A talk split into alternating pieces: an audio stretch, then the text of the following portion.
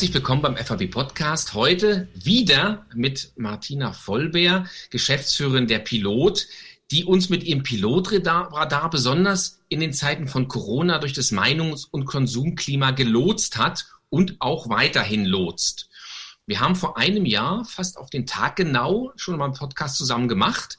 Damals noch in dunklen Zeiten und heute, fast auf den Tag genau, eben zwölf Monate später, erleben wir ein Frühlingserwachen und das Aufblühen der Konsumentenpsyche. Martina, wie hast du denn ganz persönlich das Jahr erlebt? Ich muss sagen, es war extrem anstrengend. Ich glaube, da bin ich nicht alleine. Äh, ich glaube, die ganzen Symptome, die wir in unserem Radar gemessen haben, die hat man eigentlich auch immer so als Mensch und nicht als äh, Forscher oder Experte oder so irgendwie miterlebt. Man ist eigentlich fast durch die gleichen Höhen und Tiefen gegangen und musste gleichzeitig sich ja auch immer wieder so professionell ein Stück weit davon distanzieren und sagen, okay, was bedeutet das nicht nur für mich persönlich, sondern auch für unsere Agentur und für die Branche.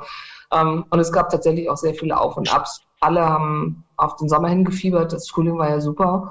Und ich glaube, jeder hat auch so ein bisschen unterschätzt, was so als die zweite oder dritte Welle äh, dann so hochkam und konnte es eigentlich gar nicht glauben und war dann auch sehr irritiert, als es dann auch äh, nicht in irgendeiner politischen Schnellmaßnahme mündete, sondern dass da geredet und geredet wurde. Und man dann irgendwann auch fast sagte, jetzt endlich, jetzt kommen sie endlich mal wieder in so ein Amt. Ich war, jetzt muss ja sein, nützt ja alles nichts. Und ja, das Aufatmen ähm, kann ich auch nur bestätigen, was so durch dieses Land geht. Also insofern eine sehr viele Wellenbewegungen und gleichzeitig große Dankbarkeit, dass wir hier äh, gemeinsam so gut durchgekommen sind. Ähm, das hat auch was mit uns hier gemacht, denke ich und dass es unterm Strich alles okay war nachher. Also nicht alles okay, es darf nicht falsch verstanden werden, das darf man nicht schönreden, aber ähm, wir sind alle gemeinsam losmarschiert hier als Agentur und gemeinsam angekommen. Das war unser Motto und das haben wir hinbekommen. Und darauf bin ich auch ein bisschen stolz. Ja. Und wenn du jetzt auf den Pilotradar des letzten Jahres zurückblickst, was hat sich denn in den Befunden zum Konsumentenverhalten am meisten und was hat sich am kontinuierlichsten verändert?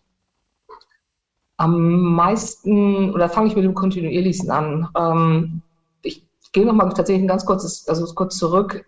Da hat ja damals, als es losging, so sehr stark auch in so Krisenmodellen gesprochen. Nicht? So dieses, da kommt was von außen, das macht erstmal was mit dir. Es ist erstmal so eine Starre, so ein Schock und dann muss man sich so berappeln und langsam aber sicher mit diesen ganzen Gegebenheiten umgehen. Und das kann man recht prototypisch hier auch bei uns beobachten.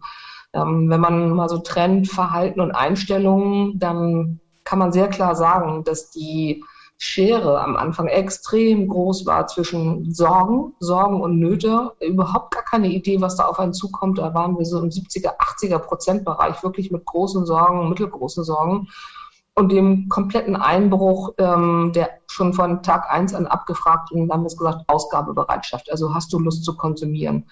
Das war quasi auf dem Nullpunkt am Anfang. Und man kann Jetzt ist es ein Podcast und kein Bild, aber es war wie so eine Schere, die dann irgendwann ähm, sich traf. Also man kann fast sagen, in dem gleichen Maße, wie die Sorgen irgendwann zurückgegangen sind, hat sich auch so die Ausgabebereitschaft wieder nach oben gearbeitet. Ähm, und das waren beides sehr kontinuierlich und gleichzeitig starke Entwicklungen. Die Sorgen sind auf einem relativ hohen Niveau immer noch geblieben, gerade erst in den letzten Wochen deutlich zurückgegangen. Wir hatten letzten Sommer schon mal eine kleine Erholungsphase stieg dann aber natürlich wieder an mit zunehmenden Inzidenzen. Da hat sich aber, und das finde ich ganz spannend, dann langsam aber sicher eine, denke ich mal, sowas wie eine Resilienz rausgebildet bei den Menschen, ähm, weil die Ausgabebereitschaft ist nicht im gleichen Maße wieder eingebrochen, wie die Sorgenlast angestiegen ist. Heißt, es ist auf einem relativ hohen Level geblieben, weil man gemerkt hat, ach, so schlimm wird es vielleicht am Ende alles gar nicht, weil wir haben angefangen, ja, Mechanismen zu entwickeln gesamtwirtschaftlich, Hilfspakete, ähm, die wirtschaftliche Relevanz, wie wir es auch immer genannt haben, ist sehr stabil bis rückläufig gewesen, also im positiven Sinne, dass es nicht mehr die Aufmerksamkeit erforderlich machte. Und in dem Maße ist auch die Ausgabebereitschaft konstant immer gewesen. Also es gab selten nochmal so richtige Einschnitte und eher so ein konstantes Halten bis jetzt allzeit hoch, kann man ganz klar sagen. Also jetzt sind wir auf einem Level, wo wir vor einem Jahr nicht waren. Hm, jetzt wollte ich dich gerade fragen, die jüngste Ausgabe ist die 30. Erhebungswelle. Ja. Ja. Die ist mit nach der Krise, ist nicht vor der Krise betitelt. Mhm. Wo steht denn die Konsumentenneigung im Sommer 2021? Die steht sehr auf grün. Also das kann man wirklich sagen. Ähm, sie wird sehr stark geprägt von den Stimmungen. Das konnten wir sehr schön nachweisen, äh, tatsächlich nicht nur mit einfachen Kreuztabellen, sondern auch wirklich ein bisschen äh, fundierter uns angeschaut. Äh, also da gibt es einen hohen Zusammenhang zwischen äh, Sorgen, Rückläufigkeit und Umgang, eigener Umgang mit der Krise und auch so einem bestimmten Gefühl von, ich habe es auch satt und dicke. Äh, ich will das auch alles irgendwie nicht mehr hören. Und die Lust am Ausgeben, die Lust am Rausgehen, das ist ja die Ausgabewahrheit, bezieht sich erstmal so universell auf alles. Und ähm, ja, die steht auf grün. Das kann man mhm. ganz klar sagen. Kann man schon sagen, was die Top-Themen sind, die die Menschen so am meisten bewegen werden oder jetzt bewegen? Also wenn man das global galaktisch sieht, dann muss ich wirklich sagen, ähm, also wir fragen von Sekunde eins an, fangen wir fünf große Themenbereiche ab. Also A, wie, was, sind, was ist die Nummer eins? An, an was denkst du gerade, wenn ich dich jetzt so fragen würde? das hält sich hartnäckig, dass es mit 90, 95 Prozent Corona ist. Also egal, du, du wächst nachts Menschen, dann ist es immer noch Corona. Danach gibt es quasi einen Streit um Platz zwei. Und das war Jahr, jahrelang, sage ich schon, gefühlt jahrelang, monatelang, war es wirklich das Thema, ähm, dieser wirtschaftliche Ausblick. Der wurde immer mal durch sehr punktuelle, sehr starke Ereignisse unterbrochen. Wir hatten letztes Jahr den diesen ganz schlimmen Brand ähm, in Griechenland im Flüchtlingscamp. Ähm, Camp kann man es ja nicht sagen, aber in dieser, auf der Insel. Das hat sofort ähm, die Wahrnehmung auch geprägt. Dann gab es leider ja auch ein, zwei Terroranschläge. Auch das hat dann sich nach vorne gespült. Und unbemerkt, aber stetig hat sich jetzt ein viertes, fünftes Thema nach vorne gespült und das ist das Thema Klima. Mhm. Klima wuchs eigentlich schon letzten Herbst immer weiter an, war so 20, 30 Prozent so auf Platz zwei. Und nun hat es alle anderen Punkte überholt und liegt bei knapp ja, 55, fast 60 Prozent in der Wahrnehmung auf Platz zwei, wenn man dann gefragt wird, woran denkst du gerade? Und das finde ich extrem bemerkenswert. Hat sicherlich sehr, sehr viel jetzt mit Frau Baerbock zu tun. Auf einmal wird Grün ist in aller Munde. Und zumindest in aller Munde ist es auch jetzt und aller Köpfe vieler Menschen in Deutschland. Mhm ein ganz spannender Befund, als ich es gelesen habe, fand ich, dass sich regionales Shopping und nachhaltiger Konsum in Zeiten von Corona manifestiert haben. Erleben wir derzeit neues Bewusstsein und die vielbeschworene Achtsamkeit der Konsumenten? Ich finde es ganz interessant. Also ich glaube, da waren wir alle am Anfang sehr geneigt, da was sehr Starkes rein zu interpretieren. Schon eigentlich von Beginn an, weil man gedacht hat, jetzt muss ich doch auch was tun. Jetzt ist doch die Chance für Veränderung. Und wenn man, ähm, wenn man genau auf die Zahlen guckt, dann haben, waren die Schwankungen eigentlich eher gering ausgeprägt. Sie waren von Anfang an eigentlich auf einem relativ hohen Level des Bewusstseins bei 50, 60 Prozent des Bewusstseins, also des drüber Nachdenkens. Wir wissen ja auch alle, dass der Gap groß ist zwischen Einstellung und Verhalten. Ähm, es hat sich aber auch umgekehrt jetzt nicht explosionsartig vermehrt in der Einstellung erstmal. Das ist alles auf bestimmten Leveln geblieben. Und jetzt kann man ja sagen, das ist positiv und negativ zugleich. Es hat auch die Menschen nicht davon abgebracht, könnte man ja auch vermuten, wenn einfach mal andere Dinge nach vorne kommen. Wer sagt, dass unbedingt Nachhaltigkeit und Bio und Regionalität wirklich so wichtig ist? Aber das ist es. Das ist bei den Menschen wichtig geblieben. Aber ich habe umgekehrt auch nicht feststellen können, dass es jetzt nochmal ähm, ein, eine signifikante Veränderung gegeben hat in dem jetzt erst recht nochmal und, und so weiter. Also wir sehen es natürlich ein bisschen in diesem regionalen Thema. Das ist, äh, das ist auch fast das Stärkste. Das Support Your Local Dealer ist noch ein bisschen mehr als Nachhaltigkeit. Das ist auch vielleicht ein zu schwammiges Thema. Aber diese Regionalität ist so wunderbar greifbar und die hält sich auf einem hohen Level.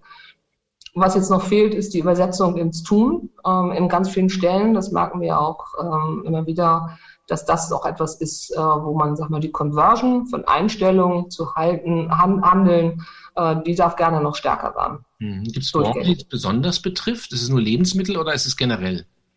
Also guter Punkt, was du sagst, Lebensmittel ist die Nummer eins. Also Lebensmittel ist, hat die Top-Relevanz, wenn es um diese ganzen Dinge geht äh, oder sich darum handelt, ähm, gefolgt von dem Thema Verpackten. Das ist so Platz zwei dessen, wo man äh, sagt, das ist mir wirklich sehr wichtig, dass sich dort etwas verändert und dass ich auch selber aktiv werden möchte. Ähm, dann gibt es quasi eine, ein, ja, ein Gap. Da kommen die nächsten drei, vier Punkte, die auf einem Level liegen. Das ist sowas wie Körperpflege, Reinigungsmittel, äh, dann Elektro und generell Strom, also Elektroartikel, aber auch Strom. Das ist so die nächste Gruppe. Mhm. Und weit abgefallen, wenn man so will, ist das Thema Möbel. Und ganz Schlusslicht ist noch das Thema Finanzen. Jetzt kann man sagen, ja, es hat ja auch nicht die tägliche Alltagsrelevanz. Ähm, also Nahrungsmittel brauche ich jeden Tag. Ist völlig klar. Wenn man das mal gewichten würde mit den Dingen, die einen wirklich so umtreiben, dann sind natürlich Nahrungsmittel viel, viel höher und präsenter, als wann kümmere ich mich um meine Bank, um meine Finanzen. Insofern muss man das auch immer ein bisschen justieren. Aber ähm, so absolut betrachtet ist das ganze Thema Finanzen, Versicherung, was Nachhaltigkeit anbelangt, noch sehr weit weg. Ähm, bitte denke ich, wie für vieles ja auch immer eine Chance, weil die Menschen an sich Lust auf diese Themen haben und wenn es da vernünftige Konzepte gibt, äh, in allen Bereichen gibt es ja auch mittlerweile grüne Fonds und so weiter, dann, dann kann man da sicherlich in Teilen der Bevölkerung Punkte machen, auf jeden mhm. Fall. Ich möchte mal aus dem Pilotradar zitieren. Da schreibst du, Online-Shopping kann den Kauf vor Ort nicht ersetzen. Das ist natürlich super für die Außenwerbung. Was ist denn das, was die Verbraucher vor Ort suchen? Ist es jetzt Authentizität, Anfassbarkeit, emotionale Nähe? Kann man das überhaupt sagen? Wir stellen immer wieder fest, dass wir gar nicht so sehr dahin wollen, entweder oder, sondern in das, in das sowohl als auch zu kommen. Mhm. Ich glaube, das ist ganz, ganz entscheidend bei der ganzen Sache. Ähm, wenn man dann über das Thema Kauf vor Ort spricht, hast du eigentlich auch die Dinge gerade schon genannt. Mhm. Ich glaube, das Anfassbare, das im wahrsten Sinne des Wortes, die Haptik, die Dinge gegeneinander sich irgendwie, also befühlen, anschauen, vergleichen, ähm, das ist ein, ein riesengroßes Thema. Die andere Sache, die wir jetzt auch rausgearbeitet haben, war das Thema Social Offline Shopping. Ähm, also getriggert quasi ähm, durch gerade bei Frauen durch mobile Endgeräte. Also mhm. sprich, man ist auf Insta und man lässt sich inspirieren und geht dann wiederum den guten alten Weg. Also wir haben uns ja alle an diese Robo-Effekte von früher, nenne ich es mal, Research Online, Purchase Offline oder umgekehrt. Und das sieht man zum Beispiel sehr, sehr stark im Bereich Bekleidung. Ganz klar, man möchte die Sachen auch mal wieder anprobieren und vom Spiegel stehen und mit seinen Freundinnen das Thema genießen und den Akt als solches dort vor Ort ähm, dann auch irgendwie ausleben und das als Event auch betrachten. Mhm. Das ist spannend. Was bedeutet denn das dann für die Rolle des stationären Handels? Der muss sich ja ganz anders aufstellen, um diesen Erwartungen wirklich gerecht zu werden, oder? Auch da glaube ich, äh, es gibt ganz viele verschiedene Bereiche, die eine unterschiedliche Relevanz dabei haben. Ähm, ich habe es auch schon, glaube ich, hundertmal geschrieben und gesagt in dem Punkt, es ist auch, ist auch kein, wie sagen wir auch kein, kein Rocket Science. Ich sage mal das Thema Inspiration. Ich glaube, das ist das, ähm, was online sicherlich auch sehr gut kann, einfach durch die Vielfältigkeit.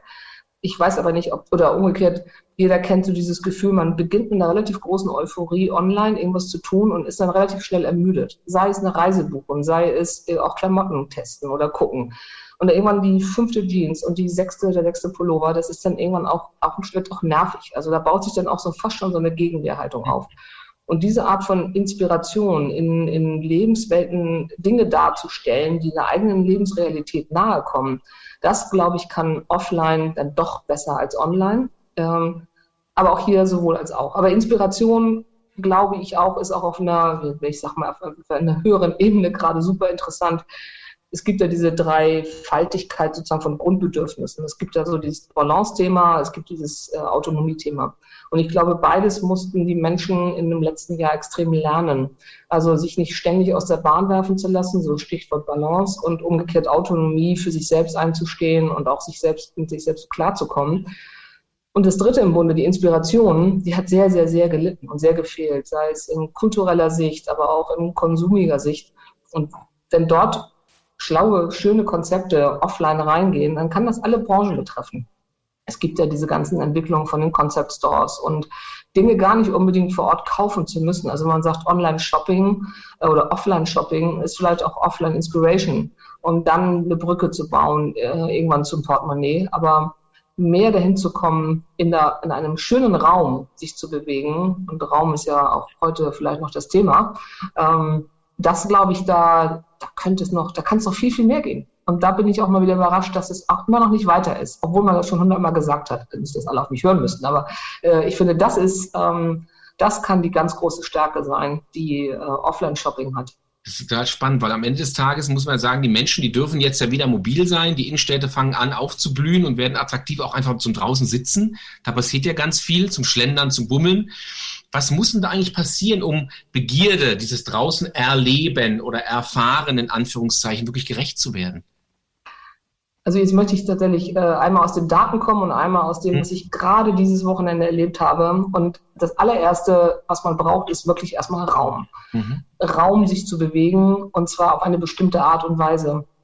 Ähm, weil unsere Städte sind ja nun mal leider sicherlich dem Wirtschaftswachstum der letzten 40, 50 Jahre geschuldet, extrem durch das Auto geprägt. Ähm, also Städte wurden rund um das Auto geplant, gemacht, getan. Die großen Achsen sind Straßen und sind keine Flaniermeilen. Ähm, ich war jetzt gerade am Wochenende mal wieder endlich in Kopenhagen. Auch dort, dort fahren viele Autos. Aber man hat das Gefühl, und dass die Städteplanung dort geht ja rein in die 60er Jahre, dass man sehr früh angefangen hat, den Menschen und seine Bedürfnisse auch wirklich durch gezielte Befragungen damals herauszuarbeiten, ähm, was die Menschen wollen und was die Menschen umtreibt. wir kennen das Ergebnis, es ist eine Fahrradstadt und es ist tatsächlich auch so, die Menschen bewegen sich dort auf Fahrrädern und es gibt un unglaublich viele Räume, also unter freiem Himmel, unglaublich viele Plätze, unglaublich viele Begegnungsmöglichkeiten und das finde ich eben auch sehr spannend. Ähm, jetzt zitiere ich einen Reiseführer, in dem es auch stand, das haben schon die alten Griechen verstanden. Man muss Raum schaffen für menschliche Begegnung, aber auch die, der Raum darf nicht zu groß sein. Mhm. Also wenn er zu groß ist, dann habe ich nicht mehr die Nähe zu dem Einzelnen. Ich kann nicht mehr in die Gesichter schauen. Ich kann zwar vielleicht beobachten, aber werde nicht beobachtet. Und diese Art von Interaktionsfläche, die, ähm, die ist tatsächlich notwendig, damit Menschen sich auf, in Räumen gut aufhalten können, also in draußen Räumen, ja. Mhm. Und dann habe ich alle Möglichkeiten drumherum, Inspirationen zu bieten. Ähm, aber in dem Moment, wo ich wieder so mallartig werde ähm, und das wieder nur durch große Zentren und so weiter durchmarschiere, dann habe ich eigentlich nichts gewonnen. Das ist nicht die, die Lösung, denke ich mal. Das zeigt, dass der Mensch der Konsument ein soziales Wesen ist, was natürlich auch wahnsinnig zur Markenakzeptanz und zur Markenreputation beiträgt, wenn eine Gruppe sagt, das ist toll oder das als toll empfindet. Ne? Habt ihr was gelernt über den Konsumenten als Mitglied von Gemeinschaften in einer Zeit, in der er weggesperrt ist, ein blöder Ausdruck, aber in der dieses Gemeinschaftserlebnis so nur bedingt stattgefunden hat? Absolut. Ähm, wenn man über Gemeinschaft spricht, denke ich, muss man über zwei Formen von Gemeinschaft sprechen. Es gibt einmal, denke ich, die private Gemeinschaft, also Freunde, Familie, Kollegen, was man ja auch schon oft als privat empfindet, weil man natürlich sehr viel Zeit mit den Kollegen verbringt und auch viel spricht und sich austauscht. Und der Job ist ja nun mal für ganz viele logischerweise äh, einfach sehr viele Stunden am Tag, wo ich mit Kollegen zubringe. Aber hier meine ich wirklich die insgesamt die eher private Gemeinschaft. Und die wurde drastisch vermisst. Also das war wirklich das Schlimmste für die Menschen, darauf verzichten zu müssen. Es hat ja am Anfang unglaublich viel Bewegung gegeben, sich mit neuer Technologie zu beschäftigen was im Übrigen dazu beigetragen hat, dass Ältere sich äh, technologisch affiner heute bewegen als noch vor einem Jahr was in der Konsequenz auch dazu geführt hat, dass gerade die Älteren auch mit dazu beigetragen haben, den Online-Shopping hm. ja gerade zu Boom mit auszulösen. Also das heißt, da gibt es eine Bereitschaft, sich mit Technologie zu beschäftigen und darüber zumindest die Nähe aufrechtzuerhalten. Wir haben aber auch festgestellt, dass das irgendwann auch nachgelassen hat. Also es fand dann wiederum eine Rückkehr statt in die Fast-Isolation, ähm, dass immer weniger Leute Lust hatten, sich wirklich mit und über Teams oder Zoom auch noch im privaten Rahmen zu äh, unterhalten abends, weil man hatte den ganzen Tag so gesammelt. Ähm, und jetzt bespreche ich natürlich für die, äh, die Berufstätigen, die im vor wie wir hier vor diesen Rechnern hocken den ganzen Tag. Natürlich gab es, und das, das darf man immer nicht vergessen, ein großer, großer Teil von Menschen, die gezwungen waren, rauszugehen und darunter natürlich auch massiv gelitten haben. Sie mussten in die öffentlichen Verkehrsmittel. Und wer bin ich wieder bei den Krankenschwestern und bei den ähm, Herren und Damen im Einzelhandel. Also die hatten ja diese Art von Community eher, aber war, für die war es eher eine Belastung. Also auch das hat ja nicht dazu beigetragen, dass sie total happy waren. Umgekehrt jetzt, und das ist der zweite große Begriff, sage ich mal, von Gemeinschaft, ist ja eher so ein abstraktes Konstrukt, wenn wir über unser Land reden und die Gemeinschaft, die Menschheit in diesem Land. Ähm, da haben wir zum Beginn der Krise wirklich eine sehr, sehr starke Reaktion gesehen. Krise, wie schon gesagt, Schockmoment, ich weiß nicht, was ich tun soll, mein Nachbar hat auch keine Lösung, ähm, niemand hatte eigentlich eine Lösung. Und da war sehr stark ja die, das Bewusstsein oder die, der Wunsch eher, zu sagen, hey, das schaffen wir als Gemeinschaft, da gehen wir als Gemeinschaft durch, als Land. Wir haben am Anfang Werte gemessen, die lagen dahingehend bei 70, 75 Prozent. Wir schaffen es als Gemeinschaft und ich glaube hier an die Gemeinschaft. Ähm, der Wert liegt jetzt ungefähr bei 20 Prozent. So, also das heißt, der ist drastisch eingebrochen oder vielleicht 25 Prozent. Also der Glaube an dieses große Wir, ähm, äh, das ist ähm, das ist nicht so so stark ausgeprägt, mehr wie es am Anfang der Fall gewesen ist.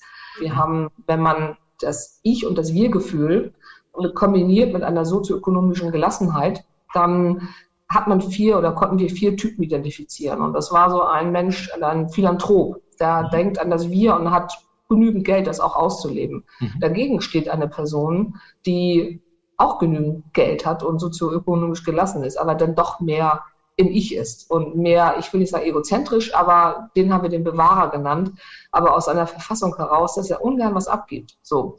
Und dann gibt es die Menschen, die weniger sozioökonomisch gut gestellt sind, die's die dann auch mehr an das Ich denken, das sind so die Bedrängten, die können gar nicht anders.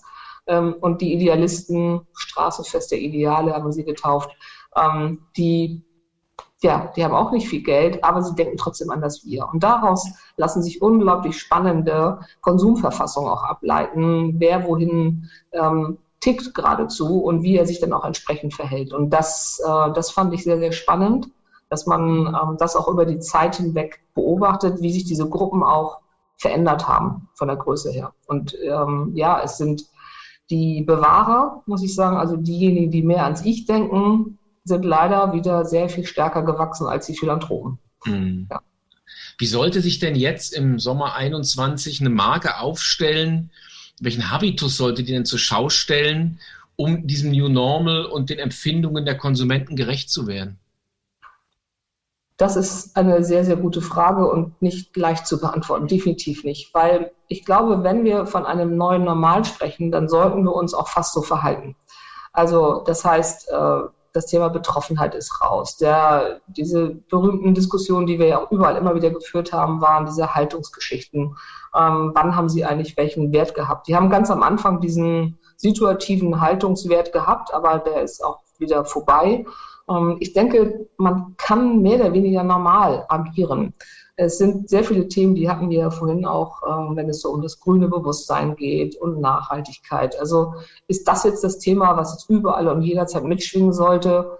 Da würde ich jetzt auch sagen, nein, wenn ich es nicht ernst meine. Und das ist so der Tenor. Wenn ich über Dinge spreche, die außerhalb meiner Produktkategorie liegen, die nicht nur dazu beitragen, mich zu differenzieren gegenüber anderen Marken innerhalb der Kategorie, ähm, dann muss ich es auch wirklich ernst meinen und dann kann ich auch mit solchen Themen agieren. Aber ich denke, grundsätzlich ist es erstmal zurück zum Alltag. Also gar nicht so sehr jetzt auf irgendwas überbetonen, sondern es muss zur Markenidentität passen. Und die ist einfach, die ist kriegsentscheidend, Entschuldigung, die ist entscheidend. Ähm, und die, äh, die sollte auch letztendlich immer im Vordergrund dessen stehen, was ich und wie ich kommuniziere. Aber das muss ich mir grundsätzlich Gedanken machen. Und das hat ein bisschen Einfluss jetzt vielleicht noch durch die Konsumverfassung. Aber ich würde jetzt nicht mehr Corona sozusagen als, als Maß der Dinge verstehen, wie ich konsumieren sollte. Zumal die Menschen selbst auch es auch nicht mehr wollen. Sie haben keine Lust, über Corona zu reden. Hm, das ist spannend. Ja.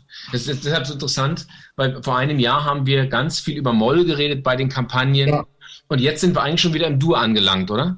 Absolut, absolut. Und äh, wenn man sich eine Sache anschaut, da haben wir am Anfang auch die Hypothese geäußert, dass sich das äh, noch stärker verändern wird, so diese Preis, Preis-Markenbewusstseinsschiene. Und äh, da hat sich auch gar nicht so wahnsinnig viel über die Zeit verändert. Das hat dann mal ein bisschen geschwankt, mal ein bisschen mehr Marke, mal ein bisschen mehr Preis.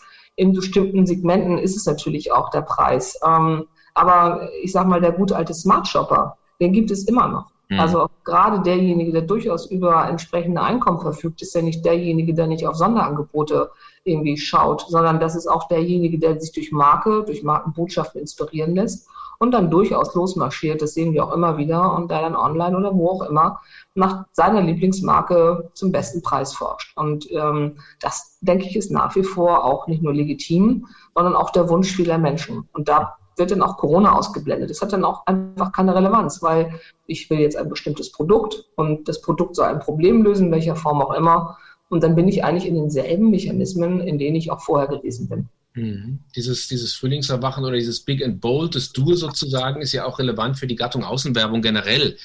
Ähm, würdest du sagen, wenn man draußen wirbt, sollte man jetzt rums, wums den ganz großen Auftritt wählen?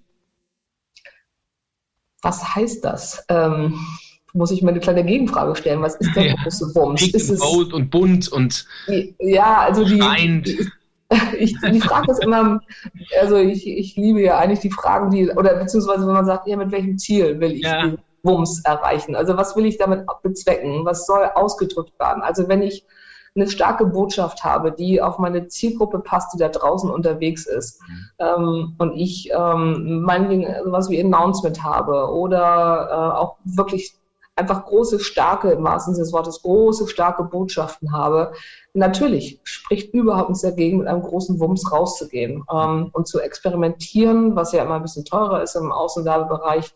Das sind ja auch immer dann sehr schnell, ne, ist, ist ja auch gutes Geld dort investiert, aber ne, und ähm, das heißt, es braucht umgekehrt auch immer wieder eine Investitionsbereitschaft, logischerweise wie bei jedem Medium, das ist völlig egal. Ähm, aber ich muss mich eigentlich immer erstmal nach dem Zweck der, der Existenz fast fragen oder der Zweck, warum gehe ich in welches Medium, mit welchem Ziel. Und deswegen würde ich, kann ich gar nicht so sehr sagen, es braucht jetzt den großen Wumms, aber ähm, der ist, ist genauso relevant. Die Menschen sind draußen, mehr denn je. Und von daher haben wir natürlich jetzt gerade eine wunderbare Reichweite da draußen. Ähm, Wetter ist gut, jetzt ist auch noch EM. Also wenn, wenn nicht jetzt. So. Ja. Ihr habt in den letzten Monaten mit dem Pilotradar ganz viele Fragen beantwortet und wir haben ja letztlich alle gestreift, die ihr da drin hattet. Welche sind die, die du unbedingt in den nächsten Ausgaben noch mit auf die Agenda nehmen willst? Ähm, da wir jetzt gerade vier Wochen Pause machen, quasi Sommerpause, mhm. wird das erste wahrscheinlich sein, erstmal, wie war denn der Urlaub? ja. so, also, also ich denke, das sind so, mit welcher Verfassung kommen die Menschen zurück aus der Sommerpause? Und die wird ja noch ein bisschen andauern. Also irgendwo, denke ich, werden wir so im August noch wieder langsam einstarten. Und dann werden wir erstmal mit den Basic-Fragen beginnen. Ähm, dann wird es sehr, sehr interessant sein, und das macht dann wiederum den, auch ein Stück weit den situativen Charakter vom Radar aus, uns macht ja alle so ein bisschen jetzt diese Delta-Variante Sorge. Ähm, die Reisetätigkeit wächst gerade, Sommerferien sind da. Die Frage ist, wie, was passiert in den Ferienregionen? Lucky us, wir sind noch gerade in, einer, in einem Bereich, der noch nicht so hoch ist, aber alle Prognosen gehen dahin, dass es auch bei uns sich drastisch durchsetzen wird. Und dann ist ja die Frage was macht das wiederum mit uns? Also keiner wünsche ich einen neuen Lockdown, um Gottes Willen. Ich will ihn auch nicht herbeireden. Ähm, aber am Ende sind es dann fast wieder die ähnlichen Fragen, wie wir sie auch schon gestellt haben, weil das ist das, was unsere Kunden auch letztendlich ähm, brauchen. Was ich nochmal ganz spannend finde, ist, wie entwickelt sich die Impfsituation? Und ähm, erkennen wir an Menschen ihrer, an ihrem Impfverhalten sozusagen auch, wie sie sich dann auch weiter verhalten. Also es ist, ähm, es deutet sich an, und das ist alles andere als schön, dass äh, gerade, wir sprachen von den sogenannten Bedrängten, also Menschen, die sehr bei sich sind, jetzt kann man auch schon im negativen Sinne sagen, vielleicht ein bisschen egoistisch, aber auch gar nicht anders können und ähm, sozial nicht so allzu stark gestellt sind. Darunter befinden sich am ehesten die Menschen, die sagen, sie lassen sich nicht impfen, obwohl sie es könnten. Und wir sehen ja auch, dass immer mehr äh, Ärztezentren und Impfzentren sagen, Mensch, uns, uns geht so die Impfbereitschaft langsam aus. Und das deutet sich an, dass genau diese Menschen das nicht tun, die ja durchaus für ein, auch ein hohes Maß an Konsum da sind. Und wenn bei den Menschen dann auch gleichzeitig noch auch immer äh, die Sorgen weiter hoch sind, aber sie sich nicht, also jetzt sehr überspitzt, äh, nicht helfen lassen, also weil sie sagen, das brauche ich nicht, das muss ich nicht, dann ist da eine Gruppe von zumindest inneren Verweigerern. Was das dann wiederum mit Konsum macht, das wird dann spannend zu sehen. Und dann ist auch wieder die Frage, kennt kennen unsere Kunden, da können wir ihnen helfen, ähm, ihre Zielgruppen richtig gut. Also wie sind die Segmente in ihren Zielgruppen und wie muss ich die adressieren, damit sie am Ende, darauf sind wir ausgelegt, äh, ja, nachhaltig konsumieren und ähm, dann entsprechend mit den guten Botschaften vorher auch geworben haben. Und wofür sind die denn jeweils empfänglich? Weil ganz klar, ein Philanthrop, der ist für nachhaltige Botschaften um Vielfaches, also um einiges höher empfänglich als jemand, der es sich auch gar nicht richtig leisten kann. Weil das ist nach wie vor die Krux. Das haben wir auch gesehen. Immer. Das ist, das hat sich leider auch gehalten. Ich muss mir ein, das berühmte grüne Gewissen auch leisten können. Das kann einfach nicht jeder. Und dann hat es auch keine Relevanz. Wenn es sowieso nicht für mich erschwinglich ist, dann, dann lasse ich es. Ja? Und da in diesem ganzen Spannungsgefälle von was sind meine Sorgen auch weiterhin? Fühle ich mich gut aufgehoben? Ähm, wie gehe ich mit meinen quasi in Anführungsstrichen Nachbarn um? Das sind dann, wie gesagt, wir sind nicht Allensbach, aber das spielt alles damit rein. Also ich kann nicht nur das Verhalten mir angucken, ich brauche auch die Motive dahinter und da helfen uns solche Segmentierungen, solche Typologien, die wir dann auf jeden Fall auch, äh, auch fortsetzen wollen. Das ist deshalb so interessant, weil wenn der Pilotradar dann wieder kommt nach der Sommerpause, dann geht es auch mit großen Schritten auf die Bundestagswahl zu. Absolut, ja. Das heißt, da kann man ablesen, wie sich welcher Konsument oder Umstände in welcher Hinsicht verhalten wird. Ja, ganz herzlichen Dank, Martina. Ich glaube, wir werden das Thema sicherlich noch das eine oder andere Mal besprechen, mhm. weitere Ausgaben geben und ich glaube, wir lernen alle mit jeder Ausgabe mehr. Mhm. Ähm, und ich finde es toll, dass du nach einem Jahr und vielleicht spätestens nach noch einmal in einem Jahr uns hoffentlich zur Verfügung stehen wirst. Sehr gerne. Ja, vielen Dank. Das war Martina Vollber im FAW-Podcast von den Piloten die den Pilotradar verantwortet, der eigentlich ja, muss man sagen, somit das Barometer für die Stimmung der Konsumenten in den letzten Corona-Lockdown-Monaten geworden ist. Vielen Dank. Sehr gerne.